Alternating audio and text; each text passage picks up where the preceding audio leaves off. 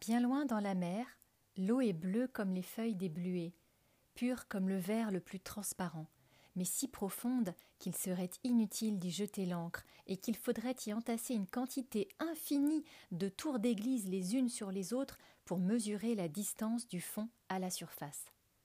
C'est là que demeure le peuple de la mer. Mais n'allez pas croire que ce fond se compose seulement de sable blanc. Non, il y croît des plantes et des arbres bizarres et si souples que le moindre mouvement de l'eau les fait s'agiter comme s'ils étaient vivants. Tous les poissons, grands et petits, vont et viennent entre les branches comme les oiseaux dans les airs. À l'endroit le plus profond se trouve le château du roi de la mer, dont les murs sont de corail, les fenêtres de bel ambre jaune et le toit de coquillages qui s'ouvre et se ferme pour recevoir l'eau ou pour la rejeter. Chacun de ces coquillages renferme des perles brillantes dont la moindre ferait honneur à la couronne d'une reine.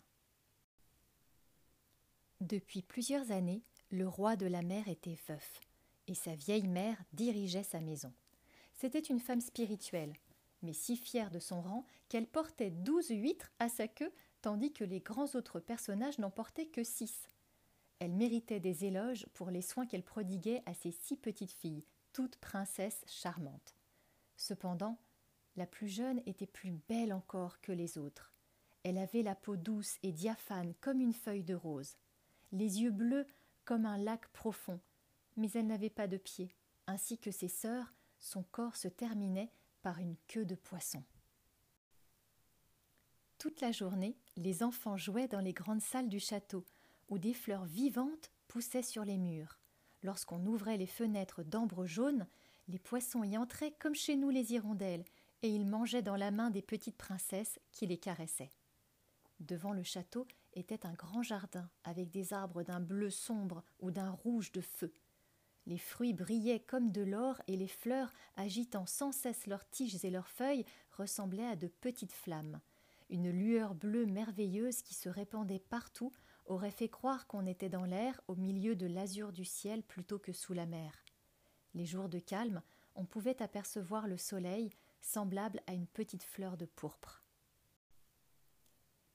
Chacune des princesses avait dans le jardin son petit terrain qu'elle pouvait cultiver selon son bon plaisir. L'une lui donnait la forme d'une baleine, l'autre celle d'une sirène, mais la plus jeune fit le sien rond comme le soleil et n'y planta que des fleurs rouges comme lui. C'était une enfant bizarre, silencieuse et réfléchie. Lorsque ses sœurs jouaient avec différents objets provenant des bâtiments naufragés, elle s'amusait à parer une jolie statuette de marbre blanc représentant un charmant petit garçon placé sous un saule pleureur magnifique, couleur de rose, qui la couvrait d'une ombre violette. Son plus grand plaisir consistait à écouter des récits sur le monde où vivent les hommes. Toujours elle priait sa vieille grand-mère de lui parler des vaisseaux, des villes, des hommes et des animaux.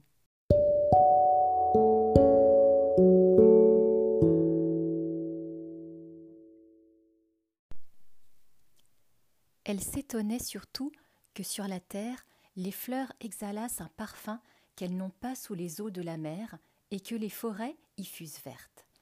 Elle ne pouvait pas s'imaginer comment les poissons chantaient et sautillaient sur les arbres. La grand-mère appelait les petits oiseaux des poissons, sans quoi elle ne se serait pas fait comprendre. Lorsque vous aurez quinze ans, dit la grand-mère, je vous donnerai la permission de monter à la surface de la mer et de vous asseoir au clair de la lune sur des rochers pour voir passer les grands vaisseaux et faire connaissance avec les forêts et les villes. L'année suivante, l'aînée des sœurs allait atteindre sa quinzième année. Et comme il n'y avait qu'une année de différence entre chaque sœur, la plus jeune devait encore attendre cinq ans pour sortir du fond de la mer mais l'une promettait toujours à l'autre de lui faire le récit des merveilles qu'elle aurait vues à sa première sortie.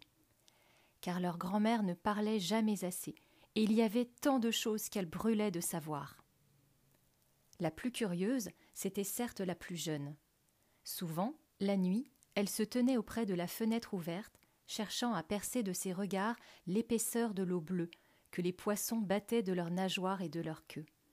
Elle aperçut en effet la lune et les étoiles, mais elles lui paraissaient toutes pâles et considérablement grossies par l'eau. Lorsque quelques nuages noirs les voilaient, Elle savait que c'était une baleine ou un navire chargé d'hommes qui nageait au-dessus d'elle. Le jour vint où la princesse aînée atteignit sa quinzième année et elle monta à la surface de la mer. À son retour, elle avait mille choses à raconter. Oh, disait-elle, c'est délicieux de voir, étendu au clair de lune sur un banc de sable, au milieu de la mer calme, les rivages de la grande ville où les lumières brillent comme des centaines d'étoiles, d'entendre la musique harmonieuse, le son des cloches des églises, et tout ce bruit d'hommes et de voitures. Oh, comme sa petite sœur l'écoutait attentivement. Tous les soirs, debout à la fenêtre ouverte, regardant à travers l'énorme masse d'eau, elle rêvait à la grande ville, à son bruit et à ses lumières, et croyait entendre sonner les cloches tout près d'elle. L'année suivante, la seconde des sœurs reçut la permission de monter.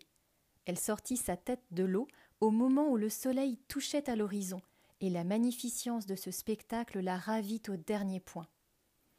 Tout le ciel, disait-elle à son retour, ressemblait à de l'or, et la beauté des nuages était au-dessus de tout ce qu'on peut imaginer. Ils passaient devant moi, rouges et violets, et au milieu d'eux volait vers le ciel, comme un long voile blanc, une bande de cygnes sauvages.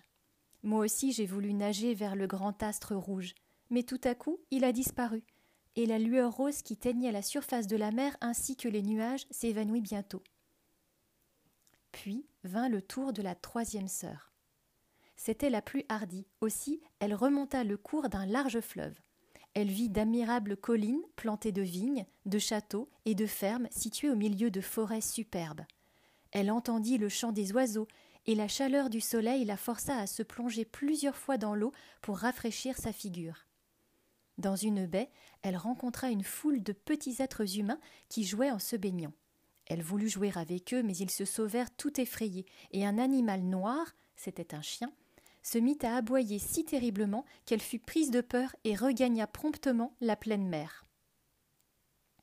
La quatrième sœur, qui était moins hardie, aima mieux rester au milieu de la mer sauvage, où la vue s'étendait à plusieurs lieues et où le ciel s'arrondissait au-dessus de l'eau comme une grande cloche de verre.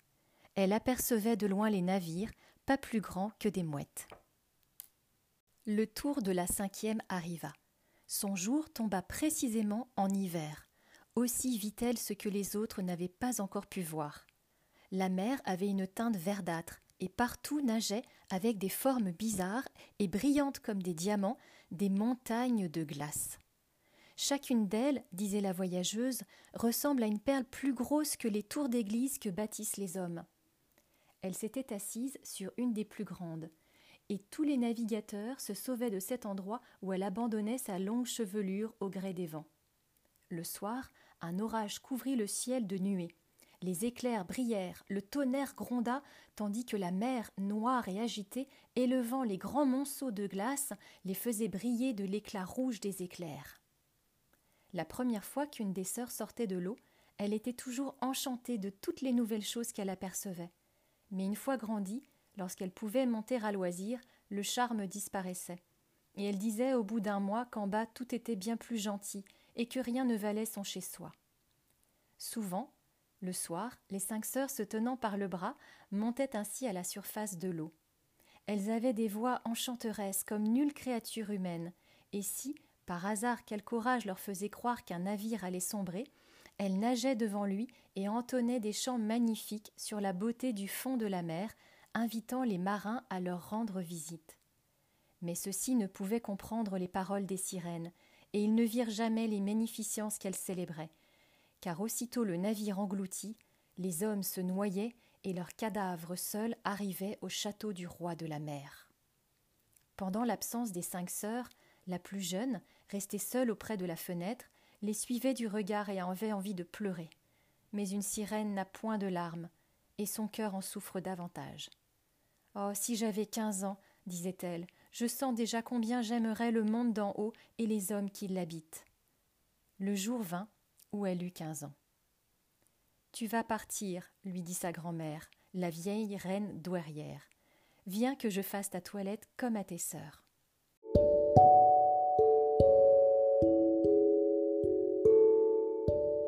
Et elle posa sur ses cheveux une couronne de lys blanc dont chaque feuille était la moitié d'une perle. Puis, elle fit attacher à la queue de la princesse huit grandes huîtres pour désigner son rang élevé.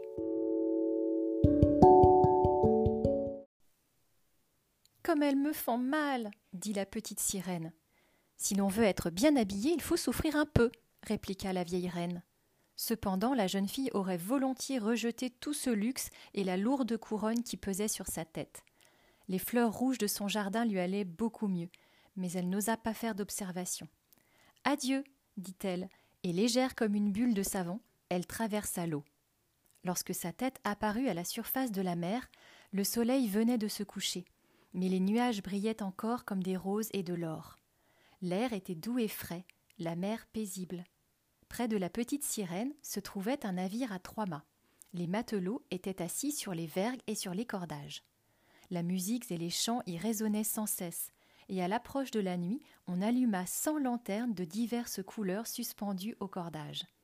La petite sirène nagea jusqu'à la fenêtre de la grande chambre, et, chaque fois que l'eau la soulevait, elle apercevait à travers les vitres transparentes une quantité d'hommes magnifiquement habillés. Le plus beau d'entre eux était un jeune prince, aux grands cheveux noirs, âgé d'environ seize ans, et c'était pour célébrer sa fête que tous ces préparatifs avaient lieu. Les matelots dansaient sur le pont, et lorsque le jeune prince s'y montra, cent fusées s'élevèrent dans les airs, répandant une lumière comme celle du jour. La petite sirène eut peur et s'enfonça dans l'eau. Mais bientôt elle réapparut, et alors toutes les étoiles du ciel semblèrent pleuvoir sur elle. Jamais elle n'avait vu un pareil feu d'artifice de grands soleils tournaient, des poissons de feu fendaient l'air, et toute la mer, pure et calme, brillait. Sur le navire, on pouvait voir chaque petit cordage et encore mieux les hommes. Oh, que le prince était beau. Il était tard, mais la petite sirène ne put se lasser d'admirer le vaisseau et le beau prince. Les lanternes ne brillaient plus. Toutes les voiles furent successivement déployées et le vaisseau s'avança rapidement sur l'eau. La princesse le suivit, sans détourner un instant ses regards de la fenêtre. Mais bientôt la mer commença à s'agiter, les vagues grossissaient, et de grands nuages noirs s'amoncelaient dans le ciel. Dans le lointain brillaient les éclairs, un orage terrible se préparait. Le vaisseau se balançait sur la mer impétueuse. Les vagues, se dressant comme de hautes montagnes, tantôt le faisaient rouler entre elles comme un cygne, tantôt l'élevaient sur leur cime. La petite sirène se plut d'abord à ce voyage accidenté, mais lorsque le vaisseau, subissant de violentes secousses, commença à craquer, lorsque tout à coup le mât se brisa comme un jonc et que le vaisseau se pencha d'un côté tandis que l'eau pénétrait dans la cale, alors elle comprit le danger, et elle dut prendre garde elle-même aux poutres et aux débris qui se détachaient du bâtiment. L'agitation était à son comble sur le navire. Encore une secousse. Il se fendit tout à fait et elle vit le jeune prince s'engloutir dans la mer profonde. Transportée de joie, elle crut qu'il allait descendre dans sa demeure, mais elle se rappela que les hommes ne peuvent vivre dans l'eau et que par conséquent il arriverait mort au château de son père. Alors, pour le sauver, elle traversa à la nage les poutres et les planches éparses sur la mer au risque de se faire écraser, plongea profondément sous l'eau à plusieurs reprises, et ainsi elle arriva jusqu'au jeune prince, au moment où ses forces commençaient à l'abandonner et où il fermait déjà les yeux, près de mourir. La petite sirène le saisit, soutint sa tête au-dessus de l'eau, puis s'abandonna avec lui aux caprices des vagues. Le lendemain matin, le beau temps était revenu, mais il ne restait plus rien du vaisseau. Un soleil rouge, aux rayons pénétrants, semblait rappeler la vie sur les joues du prince, mais ses yeux restaient toujours fermés. Elle lui trouva une ressemblance avec la statue de marbre de son petit jardin, et fit des vœux pour son salut. Elle passa devant la terre ferme couverte de hautes montagnes bleues, à la cime desquelles brillait la neige blanche. Au pied de la côte, au milieu d'une superbe forêt verte, s'étendait un village avec une église ou un couvent. En dehors des portes s'élevaient de grands palmiers, et dans les jardins croissaient des orangers et des citronniers. Non loin de cet endroit, la ferme formait un petit golfe s'allongeant jusqu'à un rocher couvert d'un sable fin et blanc. C'est là que la sirène déposa le prince, ayant soin de lui tenir la tête haute et de la présenter aux rayons.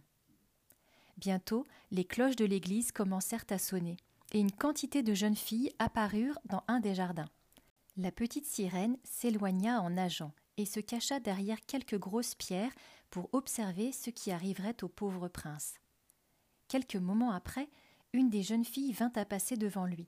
D'abord, elle parut s'effrayer, mais, se remettant aussitôt, elle courut chercher d'autres personnes qui prodiguèrent au prince toute espèce de soins. La sirène le vit reprendre ses sens et sourire à tous ceux qui l'entouraient. À elle seule il ne sourit pas, ignorant qui l'avait sauvée. Aussi, lorsqu'elle le vit conduire dans une grande maison, elle plongea tristement et retourna au château de son père. Elle avait toujours été silencieuse et réfléchie. À partir de ce jour, elle le devint encore davantage. Ses sœurs la questionnèrent sur ce qu'elle avait vu là-haut, mais elle ne raconta rien. Plus d'une fois, le soir et le matin, elle retourna à l'endroit où elle avait laissé le prince. Elle vit mûrir les fruits du jardin, elle vit fondre la neige sur les hautes montagnes, mais elle ne vit pas le prince, et elle retournait toujours plus triste au fond de la mer. Là, sa seule consolation était de s'asseoir dans son petit jardin et d'entourer de ses bras la jolie statuette de marbre qui ressemblait au prince. Enfin, cette existence lui devint insupportable. Elle confia tout à une de ses sœurs, qui le raconta aussitôt aux autres, mais à elle seule et à quelques autres sirènes qui ne le répétèrent qu'à leurs amis intimes.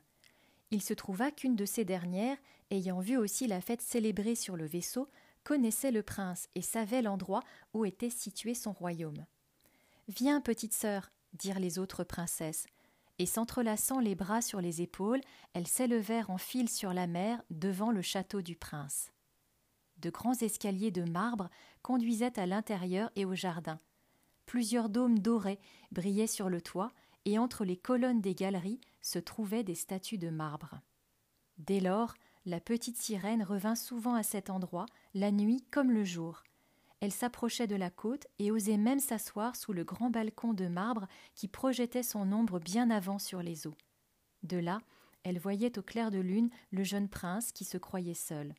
Souvent, au son de la musique, il passait devant elle dans un riche bateau pavoisé, et ceux qui apercevaient son voile blanc dans les roseaux verts la prenaient pour un signe ouvrant ses ailes. Elle entendait aussi les pêcheurs dire beaucoup de bien du jeune prince, et alors elle se réjouissait de lui avoir sauvé la vie, quoiqu'il l'ignorât complètement. Son affection pour les hommes croissait de jour en jour. De jour en jour aussi, elle désirait davantage s'élever jusqu'à eux. Leur monde lui semblait bien plus vaste que le sien. Il savait franchir la mer avec des navires, grimper sur les hautes montagnes au-delà des nues. Il jouissait d'immenses forêts et de champs verdoyants. Ses sœurs ne pouvaient satisfaire toute sa curiosité. Elle questionna sa vieille grand-mère. Si les hommes ne se noient pas, demanda la jeune princesse, est-ce qu'ils vivent éternellement? Ne meurent-ils pas comme nous? Sans doute, répondit la vieille, ils meurent, et leur existence est même plus courte que la nôtre. Nous autres, nous vivons quelquefois trois cents ans, puis, cessant d'exister, nous nous transformons en écume, car au fond de la mer ne se trouve point de tombe pour recevoir les corps inanimés. Notre âme n'est pas immortelle, avec la mort tout est fini. Nous sommes comme les roseaux verts, une fois coupés, ils ne verdissent plus jamais. Les hommes, au contraire, possèdent une âme qui vit éternellement, qui vit après que leur corps s'est changé en poussière. Cette âme monte à travers la subtilité de l'air jusqu'aux étoiles qui brillent, et de même que nous nous élevons du fond des eaux pour voir le pays des hommes, ainsi eux s'élèvent à de délicieux endroits, immenses, inaccessibles au peuple de la mer. Mais pourquoi n'avons-nous pas, nous aussi, une âme immortelle? dit la petite sirène affligée. Je donnerais volontiers les centaines d'années qui me restent à vivre pour être homme, ne fût-ce qu'un jour, et participer ensuite au monde céleste. Ne pense pas à de pareilles sottises, répliqua la vieille nous sommes bien plus heureux ici en bas que les hommes là-haut. Il faut donc un jour que je meure, je ne serai plus qu'un peu d'écume. Pour moi, plus de murmures des vagues, plus de fleurs, plus de soleil. N'est-il donc aucun moyen pour moi d'acquérir une âme immortelle? Un seul, mais à peu près impossible. Il faudrait qu'un homme conçût pour toi un amour infini et que tu lui devinsses plus cher que son père et sa mère. Alors, attaché à toi de toute son âme et de tout son cœur, s'il faisait unir par un prêtre sa main droite à la tienne, en promettant une fidélité éternelle, son âme se communiquerait à ton corps, et tu serais admise au bonheur des hommes. Mais jamais une telle chose ne pourra se faire. Ce qui se passe ici dans la mer, pour la plus grande beauté, ta queue de poisson, ils la trouvent détestable sur la terre. Pauvres hommes. Pour être beaux, ils s'imaginent qu'il leur faut deux supports grossiers qu'ils appellent jambes. La petite sirène soupira tristement en regardant sa queue de poisson. Soyons gais, dit la vieille, sautons et amusons-nous le plus possible pendant les trois cents années de notre existence. C'est ma foi un laps de temps assez gentil, nous nous reposerons d'autant mieux après. Ce soir, il y a bal à la cour. On ne peut se faire une idée sur la terre d'une pareille magnificence. La grande salle de danse tout entière n'était que de cristal. Des milliers de coquillages énormes, rangés de chaque côté, éclairaient la salle d'une lumière bleuâtre qui, à travers les murs transparents, illuminait aussi la mer au dehors. On y voyait nager d'innombrables poissons, grands et petits, couverts d'écailles luisantes comme de la pourpre, de l'or et de l'argent. Au milieu de la salle coulait une large rivière sur laquelle dansaient les dauphins et les sirènes au son de leur propre voix qui était superbe. La petite sirène fut celle qui chanta le mieux, et on l'applaudit si fort que pendant un instant la satisfaction lui fit oublier les merveilles de la terre. Mais bientôt elle reprit ses anciens chagrins, pensant au beau prince et à son âme immortelle. Elle quitta le chant et les rires, sortit tout doucement du château et s'assit dans son petit jardin. Là, elle entendit le son des corps qui pénétraient l'eau.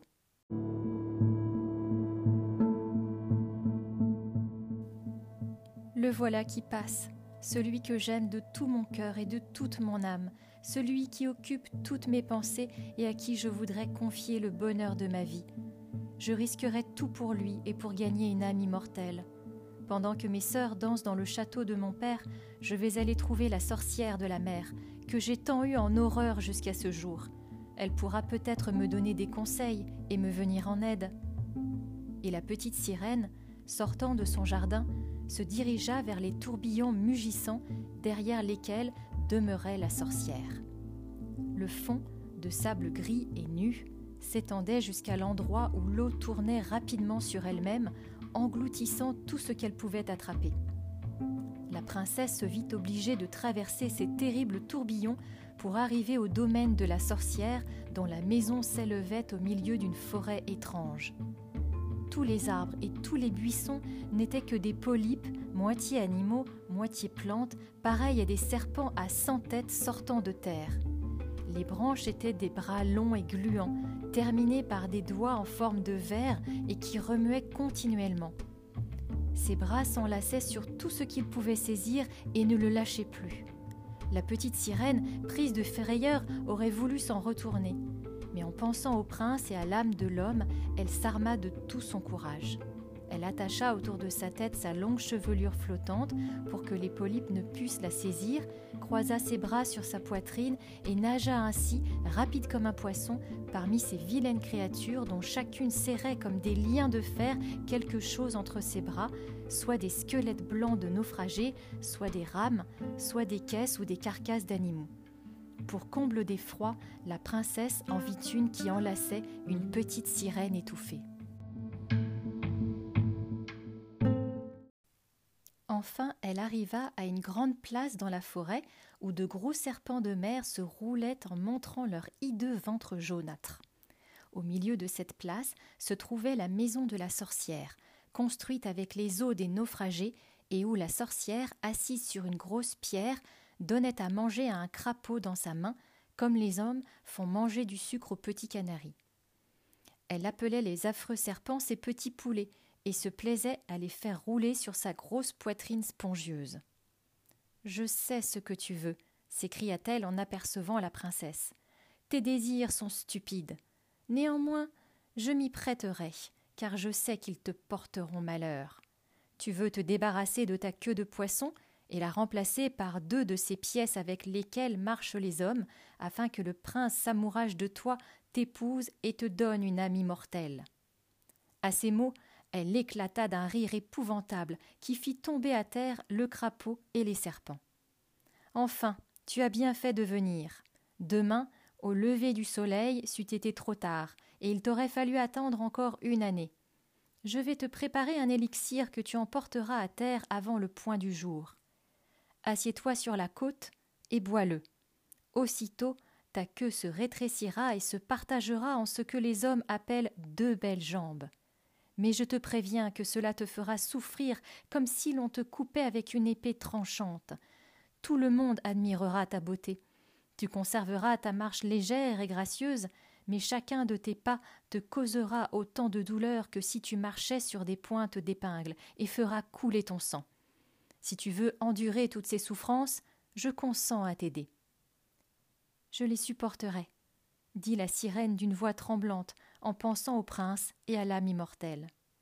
Mais souviens-toi, continua la sorcière, qu'une fois changé en être humain, jamais tu ne pourras redevenir sirène. Jamais tu ne reverras le château de ton père. Et si le prince, oubliant son père et sa mère, ne s'attache pas à toi de tout son cœur et de toute son âme, ou s'il ne veut pas faire bénir votre union par un prêtre, tu n'auras jamais une âme immortelle.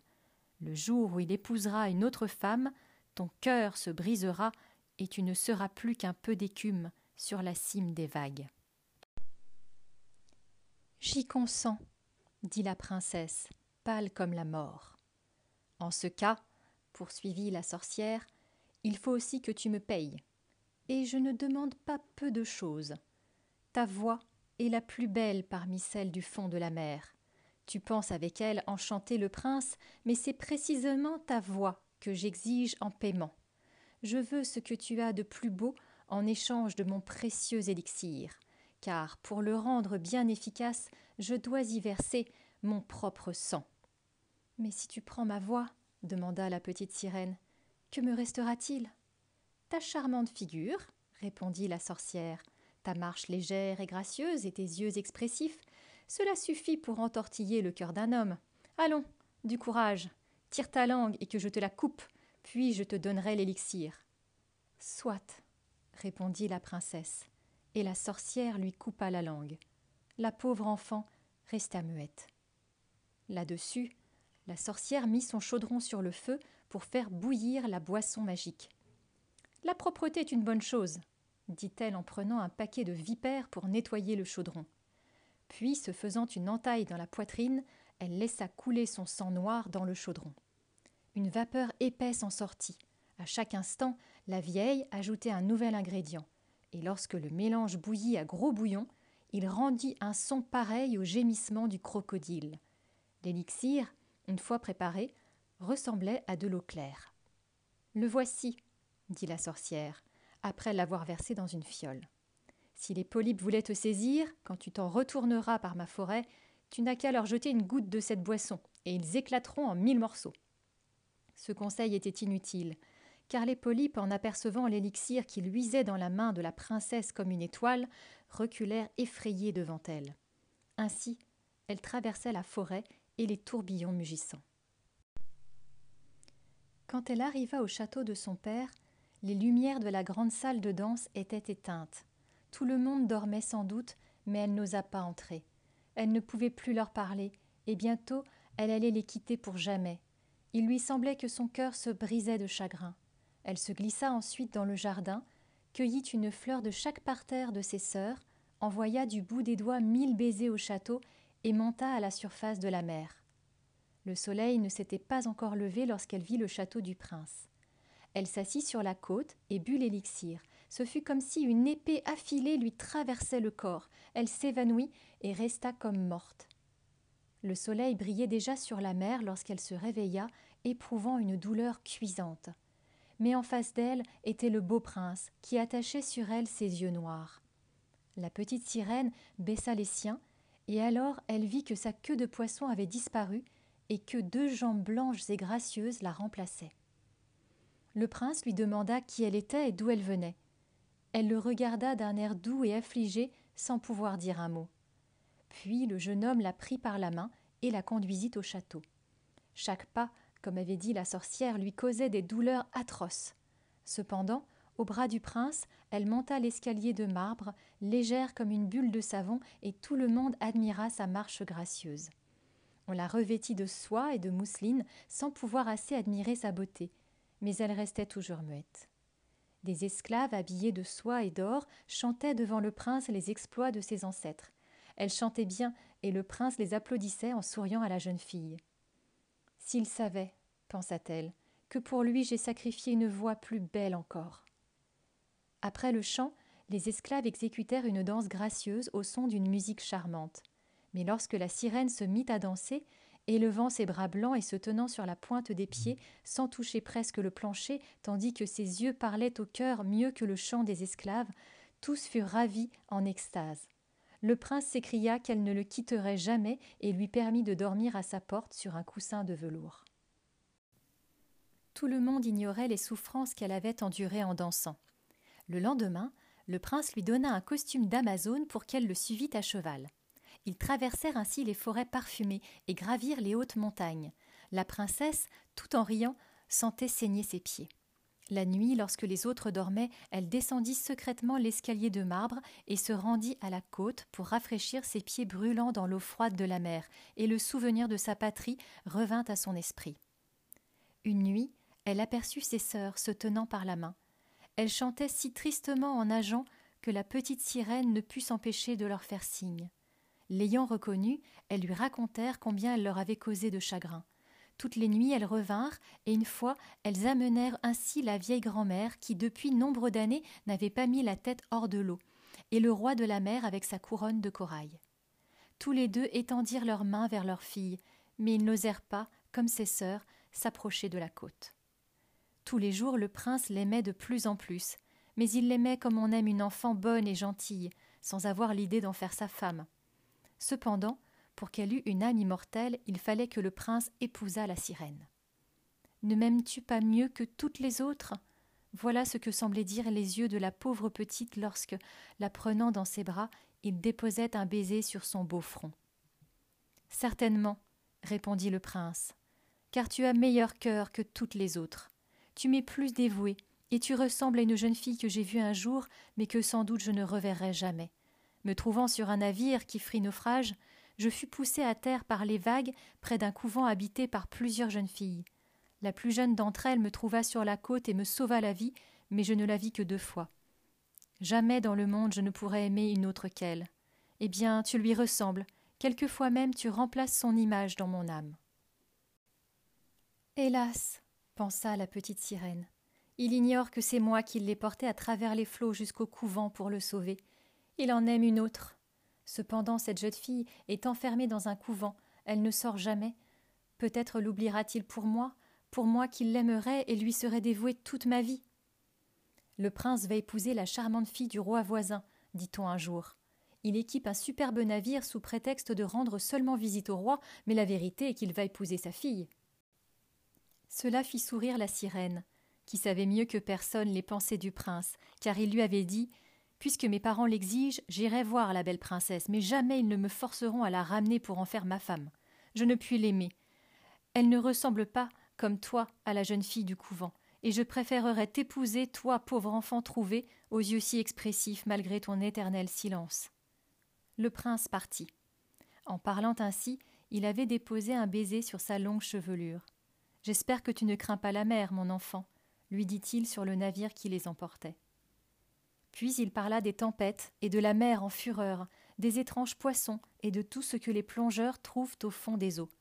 Ces discours la faisaient sourire, car elle connaissait le fond de la mer mieux que personne assurément. Au clair de la lune, lorsque les autres dormaient, assise sur le bord du vaisseau, elle plongeait ses regards dans la transparence de l'eau et croyait apercevoir le château de son père et sa vieille grand-mère les yeux fixés sur la carène. Une nuit, ses sœurs lui apparurent. Elle la regardait tristement et se tordait les mains. La petite les appela par des signes et s'efforça de leur faire entendre que tout allait bien, mais au même instant le mousse s'approcha et elles disparurent en laissant croire aux petits marins qu'ils n'avaient vu que l'écume de la mer. Le lendemain, le navire entra dans le port de la ville où résidait le roi voisin. Toutes les cloches sonnèrent, la musique retentit du haut des tours. Tous les jours n'étaient que fêtes, bals, soirées, Mais la princesse n'était pas encore arrivée du couvent, où elle avait reçu une brillante éducation. La petite sirène était bien curieuse de voir sa beauté. Elle eut enfin cette satisfaction. Elle dut reconnaître que jamais elle n'avait vu une si belle figure, une peau si blanche et de grands yeux noirs si séduisants. C'est toi s'écria le prince en l'apercevant. C'est toi qui m'as sauvé la vie sur la côte. Et il serra dans ses bras sa fiancée rougissante. C'est trop de bonheur, continua-t-il en se tournant vers la petite sirène. Mes vœux les plus ardents sont accomplis. Tu partageras ma félicité, car tu m'aimes mieux que tous les autres. L'enfant de la mère baisa la main du prince, bien qu'elle se sentît le cœur brisé. Le jour de la noce de celui qu'elle aimait, elle devait mourir et se changer en écume. La joie régnait partout. Des héros annoncèrent les fiançailles dans toutes les rues au son des trompettes. Dans la grande église, des prêtres agitaient les encensoirs. Les deux fiancés reçurent la bénédiction de l'évêque. Habillée de soie et d'or, la petite sirène assistait à la cérémonie. Mais elle ne pensait qu'à sa mort prochaine et à tout ce qu'elle avait perdu dans ce monde. Le même soir, les deux jeunes époux s'embarquèrent au bruit des salves d'artillerie. Tous les pavillons flottaient, au milieu du vaisseau se dressait une tente royale d'or et de pourpre où l'on avait préparé un magnifique lit de repos. Les voiles s'enflèrent et le vaisseau glissa légèrement sur la mer limpide. À l'approche de la nuit, on alluma des lampes de diverses couleurs, et les marins se mirent à danser joyeusement sur le pont. La petite sirène se rappela alors la soirée où, pour la première fois, elle avait vu le monde des hommes. Elle se mêla à la danse, légère comme une hirondelle. Elle pensait à celui pour qui elle avait quitté sa famille et sa patrie, sacrifié sa voix merveilleuse et subi des tourments inouïs. Cette nuit était la dernière où elle respirait la même air que lui, où elle pouvait regarder la mer profonde et le ciel étoilé. Une nuit éternelle, une nuit sans rêve l'attendait, puisqu'elle n'avait pas une âme immortelle. Jusqu'à minuit, la joie et la gaieté régnèrent autour d'elle, elle-même riait et dansait, la mort dans le cœur. Enfin le prince et la princesse se retirèrent dans leur tente. Tout devint silencieux, et le pilote resta seul, debout devant le gouvernail. La petite sirène, appuyée sur ses bras blancs au bord du navire, regardait vers l'Orient, du côté de l'aurore. Elle savait que le premier rayon du soleil allait la tuer. Soudain, ses sœurs sortirent de la mer, aussi pâles qu'elles-mêmes. Leur longue chevelure ne flottait plus au vent, on l'avait coupée. Nous l'avons donnée à la sorcière, dirent-elles, pour qu'elle te vienne en aide et te sauve de la mort. Elle nous a donné un couteau bien affilé que voici. Avant le lever du soleil, il faut que tu l'enfonces dans le cœur du prince, et lorsque son sang encore chaud tombera sur tes pieds, ils se joindront et se changeront en queue de poisson. Tu redeviendras sirène, tu pourras redescendre dans l'eau près de nous, et ce n'est qu'à l'âge de trois cents ans que tu disparaîtras en écume. Mais dépêche-toi, car avant le lever du soleil, il faut que l'un de vous demeure. Tue-le et reviens. Vois-tu cette raie rouge à l'horizon? Dans quelques minutes le soleil paraîtra et tout sera fini pour toi. Puis, poussant un profond soupir, elles s'enfoncèrent dans les vagues. La petite sirène écarta le rideau de la tente et elle vit la jeune femme endormie, la tête appuyée sur la poitrine du prince. Elle s'approcha d'eux, s'inclina et déposa un baiser sur le front de celui qu'elle avait tant aimé. Ensuite elle tourna ses regards vers l'aurore, qui luisait de plus en plus, regarda alternativement le couteau tranchant et le prince qui prononçait en rêvant le nom de son épouse, leva l'arme d'une main tremblante et, et la lança loin dans les vagues. Là où tomba le couteau, des gouttes de sang semblèrent jaillir de l'eau. La sirène jeta encore un regard sur le prince et se précipita dans la mer, où elle sentit son corps se dissoudre en écume. En ce moment, le soleil sortit des flots. Ses rayons doux et bienfaisants tombaient sur l'écume froide, et la petite sirène ne se sentait pas morte. Elle vit le soleil brillant, les nuages de pourpre, et au-dessus d'elle flottaient mille créatures transparentes et célestes. Leur voix formait une mélodie ravissante, mais si subtile que nulle oreille humaine ne pouvait l'entendre, comme nul œil humain ne pouvait voir ces créatures. L'enfant de la mer s'aperçut qu'elle avait un corps semblable au leur et qui se dégageait peu à peu de l'écume. Où suis-je demanda-t-elle d'une voix dont aucune musique ne peut donner l'idée. Chez les filles de l'air, répondirent les autres. La sirène n'a point d'amie mortelle, et elle ne peut en acquérir une que par l'amour d'un homme. sa vie éternelle dépend d'un pouvoir étranger. Comme la sirène, les filles de l'air n'ont pas une âme immortelle, mais elles peuvent en gagner une par leurs bonnes actions. Nous volons dans les pays chauds, où l'air pestilentiel tue les hommes pour y ramener la fraîcheur. Nous répandons dans l'atmosphère le parfum des fleurs. Partout où nous passons, nous apportons des secours et nous ramenons la santé. Lorsque nous avons fait le bien pendant trois cents ans, nous recevons une âme immortelle afin de participer à l'éternelle félicité des hommes. Pauvre petite sirène, tu as fait de tout ton cœur les mêmes efforts que nous. Comme nous, tu as souffert, et sortie victorieuse de tes épreuves, tu t'es élevée jusqu'au monde des esprits de l'air, où il ne dépend que de toi de gagner une âme immortelle par tes bonnes actions. Et la petite sirène, élevant ses bras vers le ciel, versa des larmes pour la première fois. Les accents de la gaieté se firent entendre de nouveau sur le navire, mais elle vit le prince et sa belle épouse regarder fixement avec mélancolie l'écume bouillonnante, comme s'ils savaient qu'elle s'était précipitée dans les flots. Invisible, elle embrassa la femme du prince, jeta un sourire à l'époux, puis monta avec les autres enfants de l'air sur un nuage rose qui s'éleva dans le ciel.